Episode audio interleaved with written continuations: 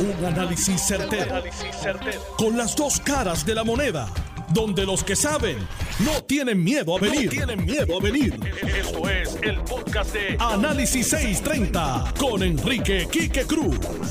Yo no sé por qué hoy está todo el mundo como que medio avispado. Y es lunes. Esto está empezando.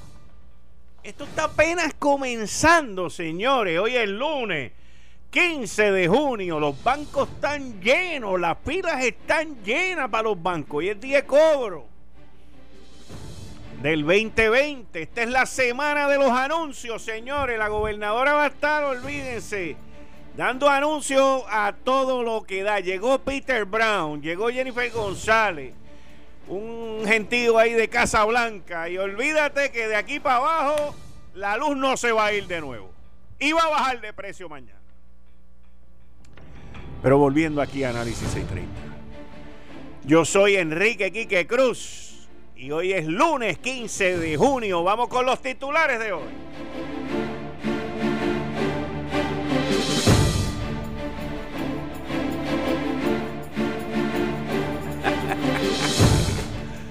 Este me dice que estoy colorado porque me bajaron el sueldo.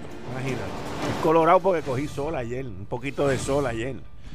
Bueno, vamos con los titulares. La pregunta, la pregunta, la pregunta. Y ahorita voy a abrir los teléfonos, pero va a ser cuando yo les diga más adelante.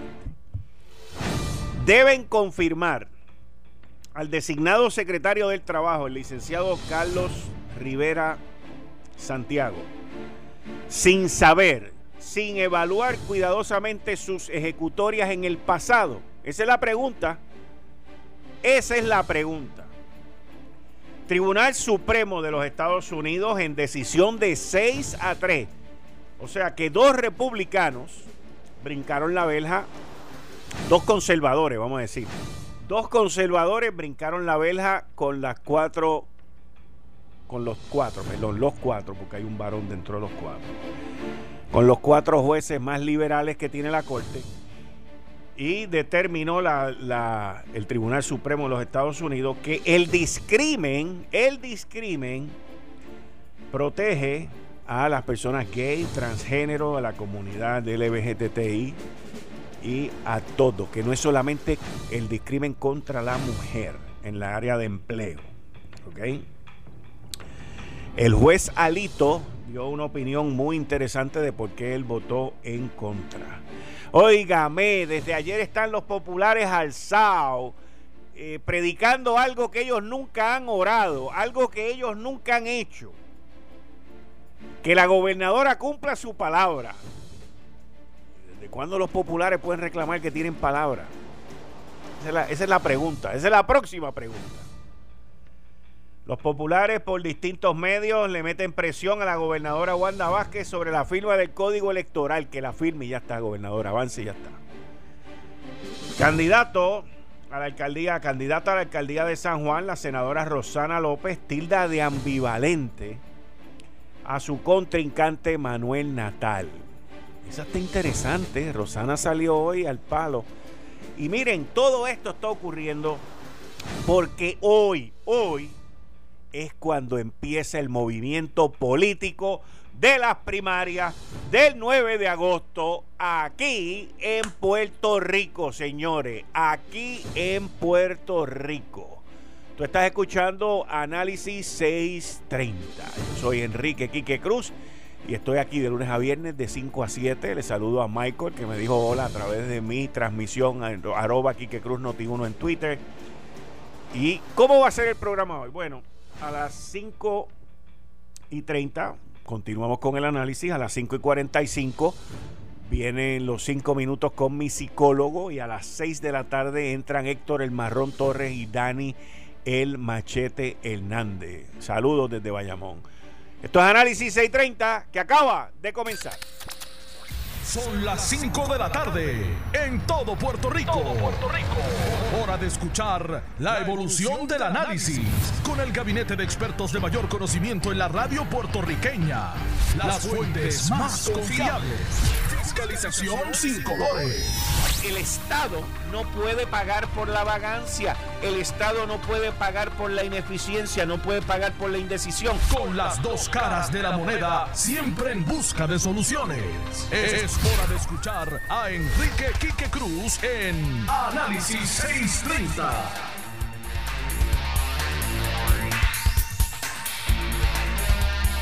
Quique Cruz y estoy aquí de lunes a viernes de 5 a 7. Y me escuchas también en el área metro por el FM a través del 94.3 FM en tu radio. Yo estoy aquí de lunes a viernes de 5 a 7. Y muy bien, muchas gracias. Y, y hoy se llevó la discusión sobre la designación y la confirmación del secretario para el Departamento del Trabajo. Hay un grupo de personas que dicen que estamos en una emergencia y que hay que confirmarlo a la trágala. Yo soy del mando de que no, de que no hay ninguna emergencia porque la emergencia ya pasó. La gente mañana regresan a trabajar, lo que hay es una necesidad con la cual no se ha podido cumplir para que salgan los chavos del PUA, principalmente, principalmente aquellos que trabajan en el sector privado. Y que no debemos obviar, como no se ha obviado en ocasiones anteriores, el pasado de la persona en sus ejecutorias y en lo que ha hecho, porque aquí básicamente con el designado secretario del Departamento del Trabajo, el licenciado Carlos Rivera Santiago, lo que se está viendo y lo que se está analizando y lo que se está investigando y cubriendo en las vistas tiene que ver con su ejecutoria como procurador de menores, en específico el caso de Alma Yariela, hace cuatro años atrás. Y yo escuché la pregunta que le hizo el senador Eduardo Batia al designado sobre ese caso específico. Y el designado, pues, eh, se encajona muy correctamente, porque no puedo decir que es incorrectamente, pero se encajona en que él no puede hablar del caso, que no puede esto, que no puede aquello, porque envuelve una menor, lo cual es verdad. Pero yo no quiero hablar del caso, yo lo que quiero hablar es de por qué no hizo otras cosas.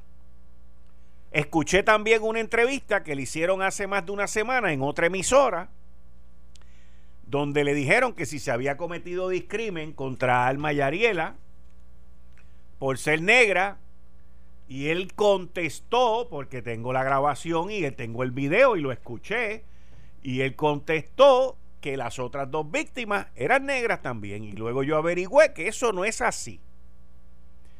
Y entonces nos tenemos que cuestionar si dentro del marco jurídico, como el candidato menciona, el designado menciona, que si esa es la única opción que hay. Porque por otro lado, hay otros casos que se están ventilando ahora mismo, donde hay otras opciones que se están ventilando ahora mismo y no les puedo dar el detalle porque todavía no está cocinado. Que inclusive el Departamento de Justicia, Departamento de Justicia, escúcheme, no fue a propósito, que el Departamento de Justicia está cuestionando por qué la policía de Puerto Rico ha hecho una serie de manejos cuando se estaban cometiendo unos delitos y, inclusive han pedido envolverse en esto. Aquí hay mucha cosa, mis queridas amigas, amigos. Y yo entiendo que no importa la emergencia que sea, si hay unos cuestionamientos sobre el uso de poder, que es lo que estamos hablando aquí, o la falta del uso de poder, que también es lo que estamos hablando aquí, esos cuestionamientos se tienen que contestar. Aquí yo en ningún momento he dicho que no lo confirmen, ¿verdad que no? Al contrario empezó muy bien, con tremendo ímpetu, y de momento las cosas como que comenzaron a verse bien hasta el viernes pasado y hoy, que eso ha sido otro desastre más en el centro de convenciones de Miramar. Pero también dudo que esa sola persona sea la única persona que pueda resolver este problema. el secretario va a necesitar ayuda. Él, inclusive en este programa cuando empezó, lo analicé y dije que había hecho algo muy bien.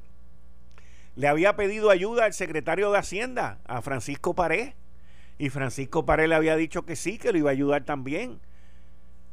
Pero tenemos, tenemos que dentro de la información que hay, desmenuzar, averiguar cuáles fueron sus ejecutorias en posiciones de poder dentro del gobierno de Puerto Rico para poder, para uno poder evaluar si es el candidato para esta situación o no.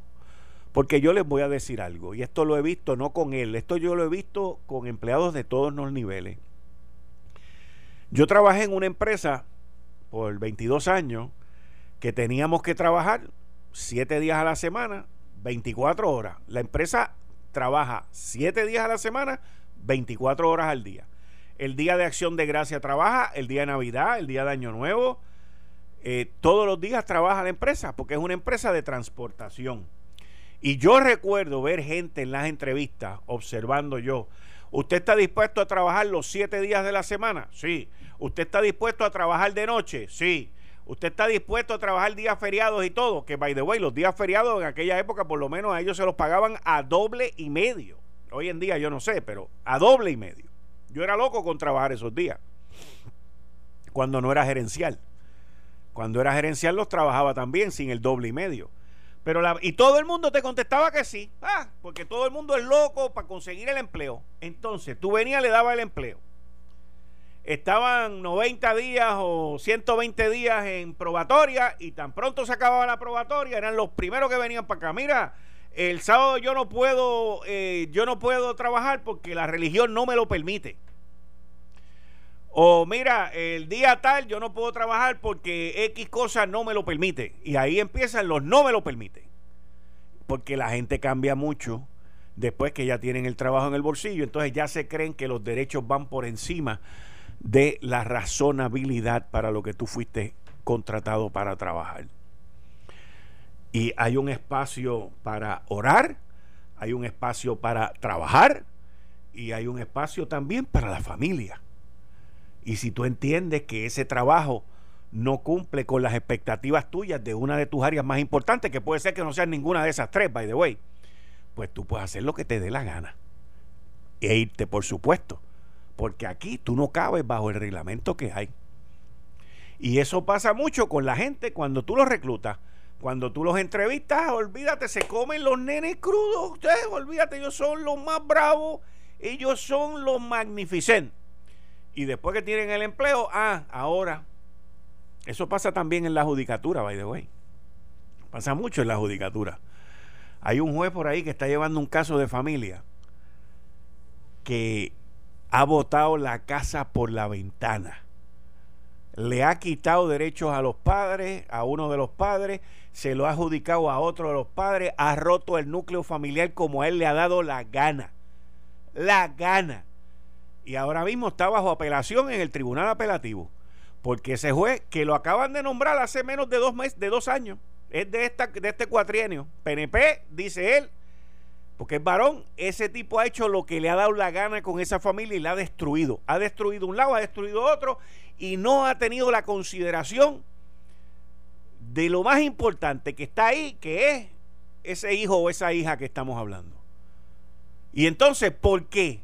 ¿Por qué hay que permitirle a un juez que haga eso? Ah, porque ya lo nominaste, tiene un nombramiento para 12 años, nadie lo va a tocar. El tipo puede violar los canones de ética, puede violar todas las reglas que le dé la gana, pero él está seguro ahí. Y, tribunales aquí tampoco miran ni hacen nada ni le meten reprimenda, pues hacen lo que les da la gana, como es este caso que les estoy hablando. Que lo traigo porque es lo mismo. Y por eso yo entiendo que todo lo relacionado con el licenciado Carlos Rivera Santiago se le debe de cuestionar y que lo conteste. Después, si lo quieren confirmar o no lo quieren confirmar, esos son otros 20 pesos. En mi opinión, como quiera lo van a confirmar. Porque entienden lo mismo, que hay una emergencia. Y yo entiendo que no hay una emergencia, que la emergencia ya pasó. Ah, que han abusado contra los empleados del sector privado, que no le han pagado, que han hecho 20 barbaridades, pues seguro.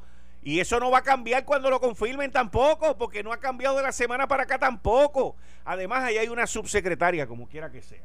Pero así es la cuestión. Y así es esto aquí en esta isla. En otro tema, en una decisión importante, en una decisión justa, el Tribunal Supremo de los Estados Unidos, 6 a 3. Allí en el tribunal existen seis jueces republicanos conservadores, perdón, cinco, y existen cuatro jueces, tres femeninas y un masculino, liberales. Del otro lado son todos varones, los conservadores son todos varones. Y en una decisión 6 a 3, dos jueces del ala conservadora, el presidente del tribunal, John Roberts, y el muy conservador nominado por eh, Donald Trump, Neil Gorsuch, los dos se unieron a los liberales para una decisión de 6 a 3. Definiendo, porque lo que hicieron fue definir aún más asertivamente que las leyes federales contra el discrimen por sexo también protegen a los trabajadores que son gay, transgénero y de todas las otras y de los otros los otros géneros, que esto no es solamente para proteger a la mujer, esto es para proteger que no se discrimine. Así que no importa qué género usted sea, si contra usted en su empleo discriminan, no importa el género, no pueden discriminar en contra suya. Tan sencillo como eso. Y la Corte Suprema de los Estados Unidos fue dura, asertiva y correcta con esa decisión. Y los dos jueces que les mencioné conservadores, John, John Roberts, que es el presidente del tribunal, y Neil Gorsuch, se unieron a Sandra Sotomayor, Ruth Bader Ginsburg, Stephen Breyer y Elena Kagan. Ahora, el juez Alito, que también es conservador y se fue él fue de los tres que votaron en contra. Clarence Thomas le votó en contra. Alito le votó en contra y Brett Kavanaugh le votó en contra, es el más recientemente nombrado. Pero Alito, en su voto, explicó que esta decisión puede levantar la posibilidad de una serie de demandas que van a tener que ver con el uso de los baños, los camerinos, las escuelas y otros lugares que no están definidos todavía. Y eso pues surgirá también en el proceso porque estamos hablando de una nación que está yendo a través de unos cambios bien grandes, de unos cambios trascendentales y de unos cambios importantes en la sociedad. Aquí el discrimen, que estemos bien claros, no es solamente racial. En Puerto Rico existe, inclusive quizás hasta aún más que el discrimen racial, existe el discrimen social eh, también existe el discrimen socioeconómico, también existe el discrimen de educación. ¿En dónde tú, ¿De dónde tú te graduaste? ¿Dónde tú estudiaste? Todo eso surge dentro del el discrimen. Y hay mucho discrimen en esta isla, principalmente social. Aquí existen castas, señores existen castas. Eso no es en India nada más, aquí también. Y eso mucho viene del colonialismo de los españoles y también de los americanos. Los Estados Unidos lamentablemente fue una nación y todavía lo continúa siendo, ha sido racista y han tenido han tenido un problema enorme, enorme con eso. Tan sencillo como eso y lo van a seguir teniendo. Semana pasada, otro afroamericano fue muerto a balazos por un policía bajo unas circunstancias distintas, pero con todo y eso, el uso de la fuerza no debió haber llegado a eso. Ya el, el alcalde le pidió la renuncia a la jefa de la policía de Atlanta. En un momento como el que estamos viviendo ahora, como esas cosas ocurren en cualquier momento, es completamente inaceptable, mis queridas amigas, amigos y nosotros nunca queremos estar envueltos en situaciones como esa. Nunca queremos estar envueltos. Pero aquí existe discrimen. y en los Estados Unidos también. Y también existe discrimen y racismo de los negros contra los blancos. Vamos a decir las cosas como son, porque eso yo lo vi también. Yo los he visto todos. ¿Ok? Y usted viaja a un país extranjero y existe discrimen y racismo por etnia, por, por el país de donde vienen. Y lamentablemente, pues, con, con educación, con imposición de leyes, con decisiones del Tribunal Supremo de los Estados Unidos en nuestro caso, pues vamos a ir abriendo barreras. Pero no hace mucho, no, no estemos muy lejos, porque no hace tanto. Que en los Estados Unidos los negros iban para un lado y los blancos iban para otro y no podían beber de la misma fuente de agua y no podían estar en los mismos salones de clase. Y todavía existe vestigios de eso, vamos a estar claros. Vamos a estar claros. Eh, estás escuchando el podcast de Noti1. Análisis 630 con Enrique Quique Cruz. Los amantes de la telefonía móvil, a los que les gustan los celulares, sepan que hoy, oye, y esto no son casualidades, esto no es casualidad. Lo publiqué ahorita Hoy salió una de mis columnas en el área digital en el periódico El Nuevo Día. Esto es una semana de anuncios, señores. Esto es una semana donde todos los billetes que tenían aguantados los van a anunciar que los van a soltar.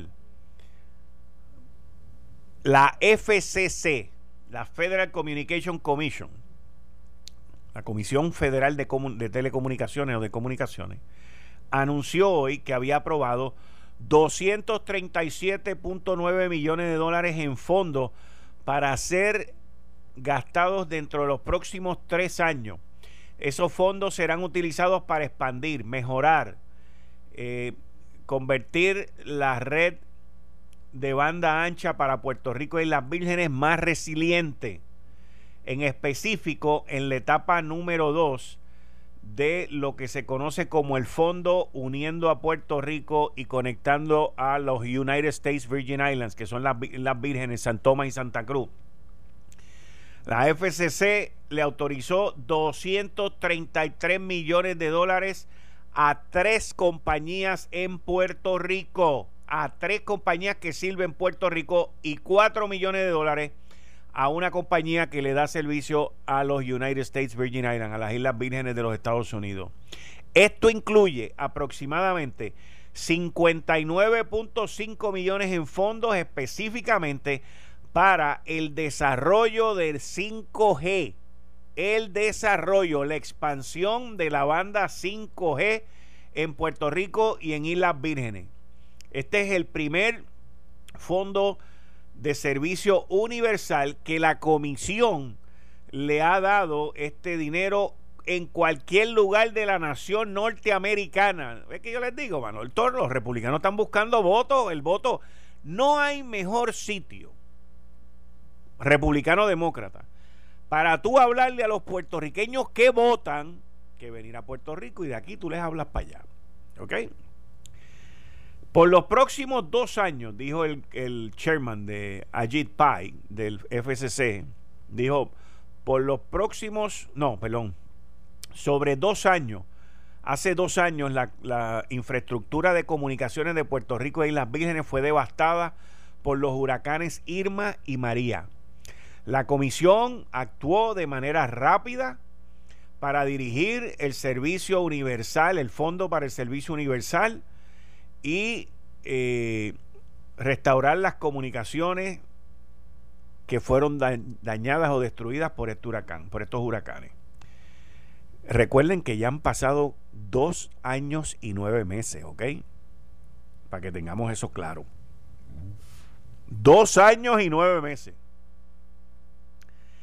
Y hoy las acciones demuestran que nosotros queremos expandir y mejorar y hacer más resiliente la banda de telecomunicaciones en estas islas. Yo personalmente, este es el chairman diciendo, yo personalmente me siento contento, complacido, que estamos proveyendo estos fondos que están específicamente guiados al desarrollo, a la expansión de la, de la banda 5G para los consumidores de Puerto Rico y las vírgenes y que beneficiarán las nuevas generaciones de conectividad eh, sin cable. ¿Ok? La comisión, miren, aquí están los billetes, escuchen esto, fueron aprobados 97.8 millones de dólares para ATT. 97.8 millones para ATT. 76.6 millones para Puerto Rico Telephone Company, que es claro. 59.6 millones de dólares para T-Mobile y 4 millones para ATT en Islas Vírgenes. Así que en Puerto Rico los beneficiados fueron ATT, Puerto Rico Telephone Company y T-Mobile. Y ahí ustedes lo tienen. Ahí hay billetes que se tienen que consumir dentro de los próximos dos años para que nosotros aquí tengamos lo último en la avenida en términos de repartición de fondos para el desarrollo de 5G. Somos los primeros, lo están haciendo esta semana, porque esta semana es que viene ya la delegación de Peter Brown, de Donald Trump, de los republicanos. Esta semana es el anuncio de la gobernadora el jueves sobre el presupuesto y ahí ustedes van a recibir, esto es todos los días, o sea, porque y, lo puse en la columna porque es que se ve venir. O sea, eso es un análisis que, que lo estuve pensando en el fin de semana y decía, es que ya empezó la primaria. Levantaron el horario hasta las 10 de la noche, empezando mañana. El anuncio es el jueves, es en Bellas Artes. Eh, Peter Brown llega aquí con una delegación de Casablanca y van a meternos 20 paquetes sobre el sistema eléctrico. Sí, porque es que son paquetes. Esto lleva ya dos años y, y nueve meses y cualquier cosa que nos digan que van a hacer ahora no me va a ayudar en nada en los próximos tres o cuatro meses. Así que, o sea, se han, se han tardado dos años y nueve meses. El huracán María cumple en septiembre ahora, cumple tres años, 36 meses, y tenemos un sistema eléctrico que está en el piso. Esa es la verdad. Esa es la realidad. ¿Y qué pasa? que por ahí viene la temporada de huracanes, estamos en medio de casi una sequía a nivel isla, la gente está en sus casas, cada vez que tú sales tienes que lavar ropa por la sanidad y la salubridad que tiene que ver con el coronavirus, pues vas a gastar más agua, la gente está gastando más agua, no porque están en su casa, la gente está gastando más agua porque están lavando más ropa. Y están consumiendo más agua por su casa, pero el, agua que tú te tomas es la misma que te tomas en, la empresa cuando tú vas para aquí allá. Aquí el cambio ha sido en el lavamiento, en estar lavando tanta ropa por cuestiones de salud. No estoy diciendo que esté mal, pero y ya ustedes verán esta semana todos esos anuncios.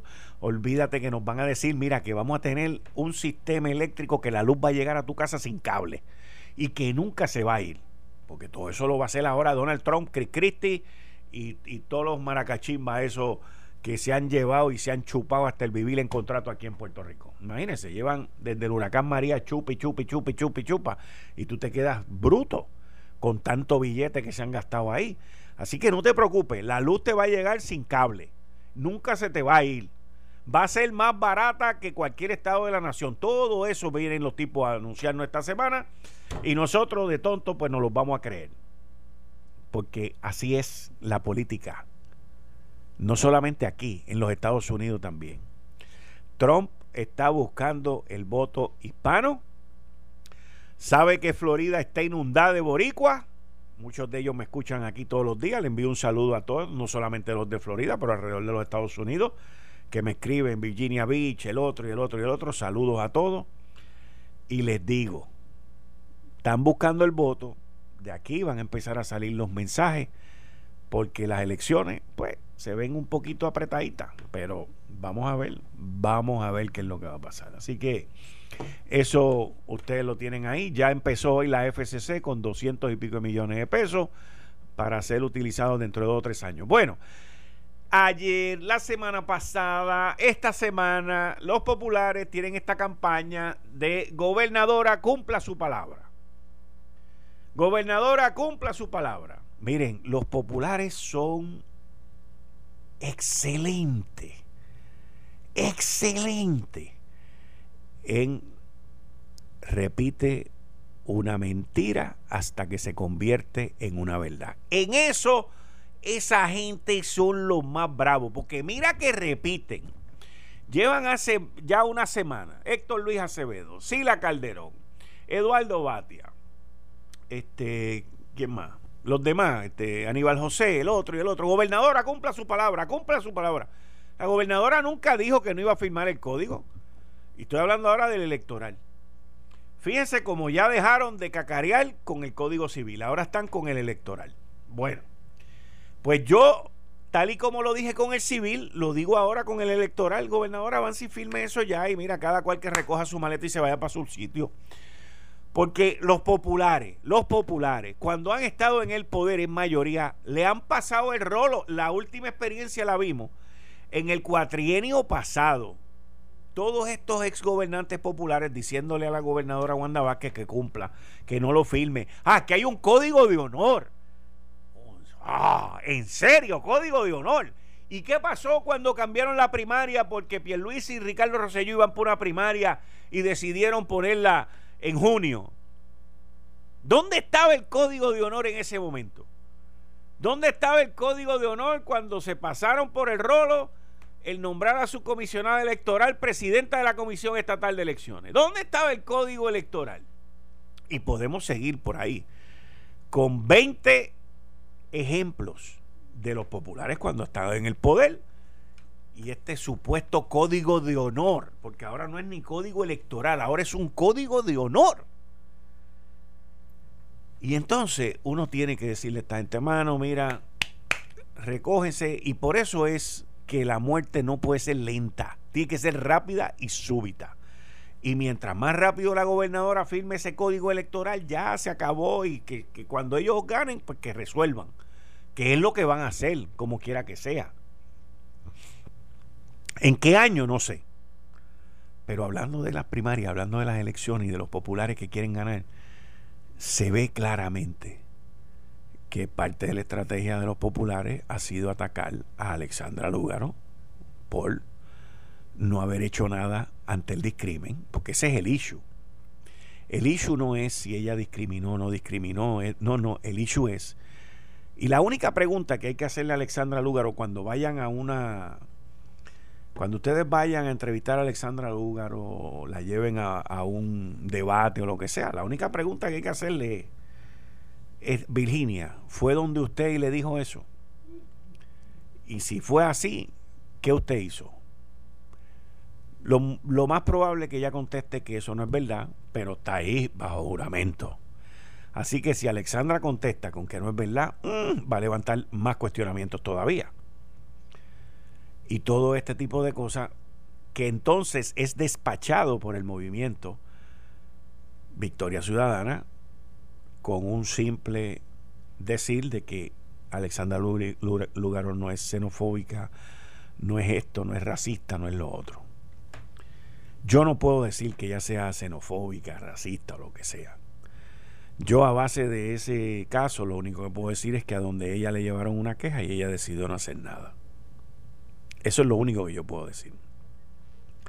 Aparte de su comportamiento que al igual que digo con el designado secretario del Trabajo, el licenciado Carlos Rivera Santiago, de que es importante saber de su pasado, hacerle las preguntas y que él las conteste, es también importante de cualquier candidato a la gobernación, de cualquier candidato a la legislatura y de cualquier candidato a una alcaldía o un puesto electivo. Pues seguro que es importante o sea, si le vamos a cuestionar a uno, le tenemos que cuestionar a todos.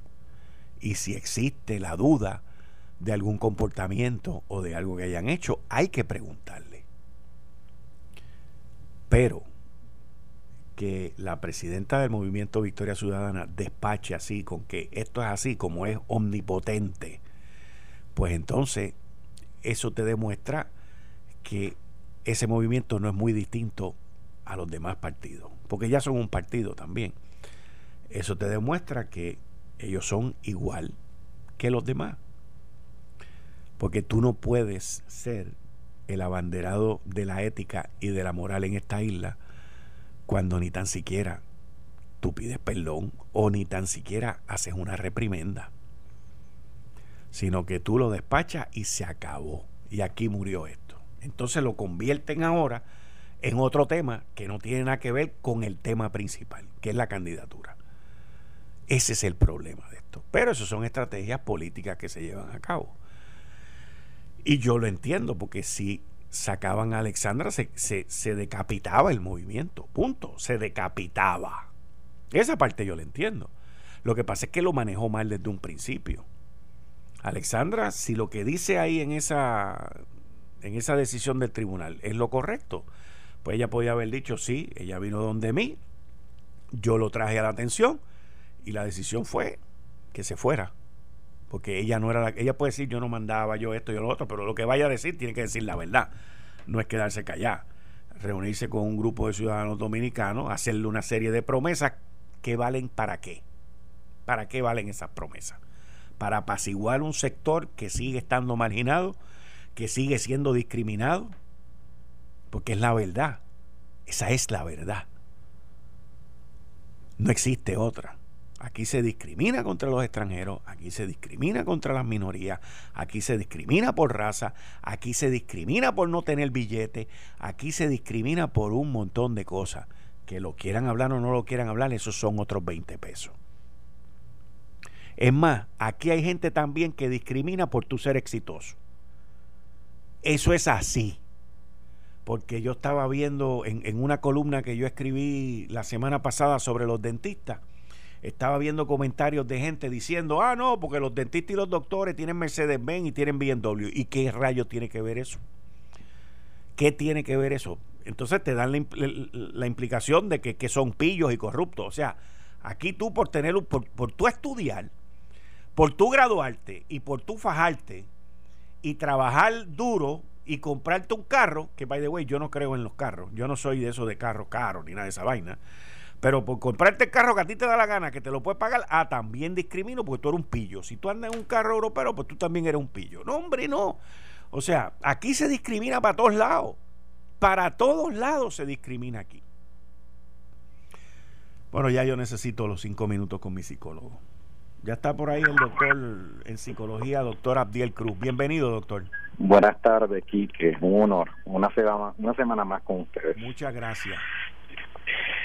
Hoy vamos a tocar el tema, Quique, de la estigmatización social o el prejuicio social asociado al COVID. Yo sé que estamos, eh, ¿verdad? Estamos ahí a tres meses luego de, desarrollarse toda esta pandemia, pero es importante mencionarlo, ¿verdad? ¿Qué es la estigmatización social en el contexto de la salud? Pues bueno, pues es la asociación negativa entre una persona o grupos de personas que comparten unas ciertas características o una enfermedad específica. En un brote como este que vivimos nosotros en la actualidad, esto puede suponer que las personas sean etiquetadas o estereotipadas o discriminadas y que reciban un tratamiento diferenciado o experimenten más aún, debo decir más, una pérdida de estatus debido a la percepción del vínculo entre esa persona y la enfermedad. Esa es la estigmatización.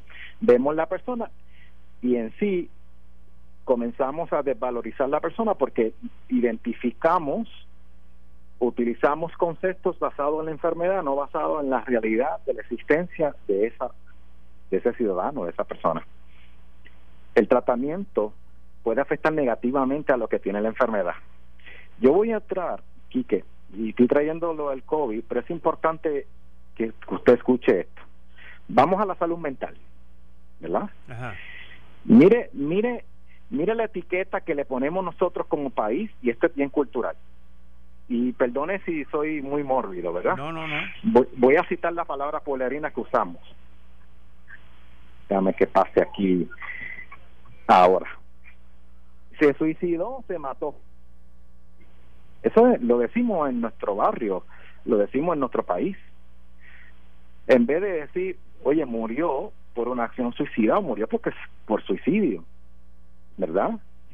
Eh, mire la segunda, y a mí me llama la atención esto cuando lo escribí. Ella es bipolar. Ese es bipolar, ese es depresivo, ese es ansioso, ese es nervioso. Esas son palabras de estigmatización. Que una persona tenga un diagnóstico no significa que la persona es diagnóstico. Cada persona tiene su identidad y hay que tener mucho cuidado. Y eso más pasa también con las personas que tienen diversidad funcional o necesidades especiales. Antes le llamábamos inválidos y yo creo que a veces los inválidos somos más nosotros que, que las personas que tienen alguna necesidad especial porque no, no somos capaces de ser sensibles a la necesidad del tercero.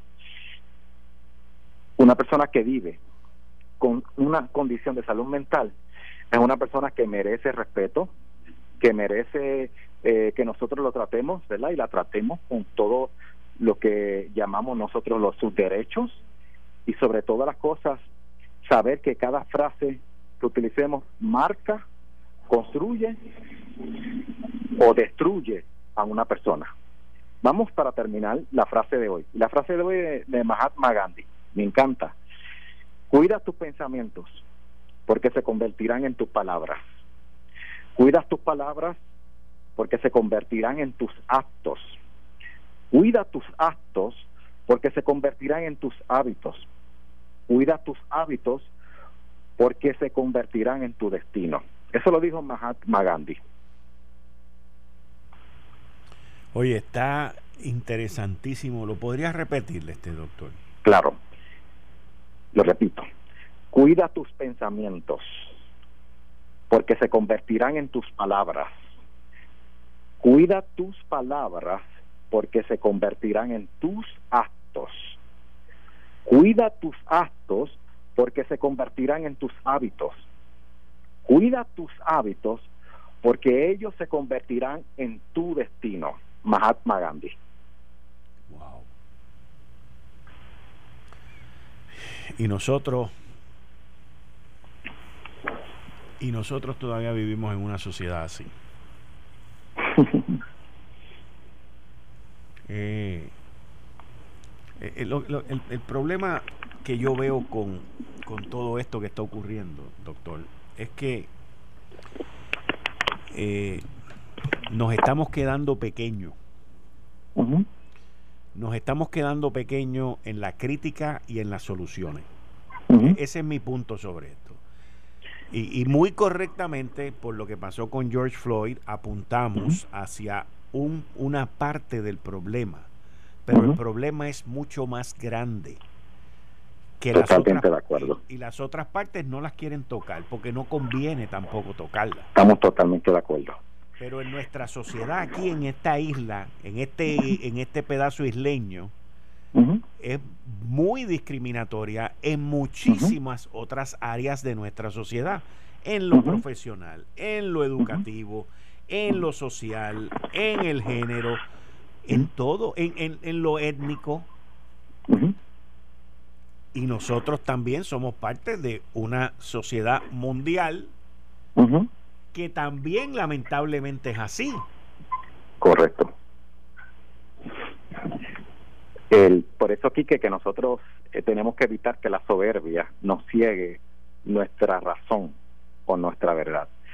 Hay que ser sensible, brindar respeto y sobre todas las cosas brindar eh, amor yo diría que amar aún las personas que nosotros pensamos que no lo merecen. Muchas gracias, doctor. Un honor. Gracias a ustedes. Bien, ahí ustedes escucharon al doctor en psicología, el doctor Abdiel Cruz, en el segmento dos, eh, perdón, cinco minutos eh, con mi psicólogo. Miren, los Estados Unidos de América, escúchenme, voy a ampliar esto un poquito más adelante los Estados Unidos de América está siendo cibernéticamente atacado en este momento. Eh, se, llama como un DOS attack, D de David, D de David o S attack, okay, un ataque DOS. DOS.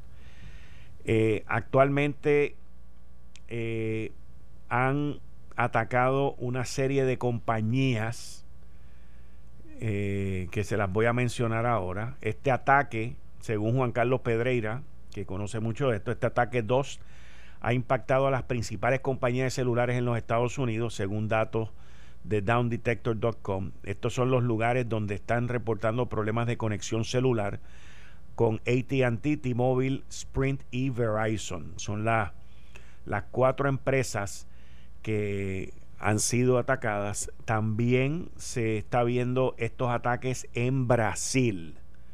En Brasil. Así que estén al pendiente los que están teniendo problemas con sus celulares. Eh, esto es un ataque cibernético que está ocurriendo eh, y es un ataque bastante, bastante grande en contra de... Son unos ataques volumétricos de tráfico. Así que aquellos que están teniendo problemas con accesar sus teléfonos o otros problemas es que están siendo atacados no ustedes, pero estas empresas, ATT, T-Mobile, Sprint y Verizon en los Estados Unidos y también Brasil es el otro país que está siendo atacado. Esto fue el, podcast de Notiuno. Análisis 630 con Enrique Quique Cruz. Dale play a tu podcast favorito a través de Apple Podcasts, Spotify, Google Podcasts, Stitcher y notiuno.com.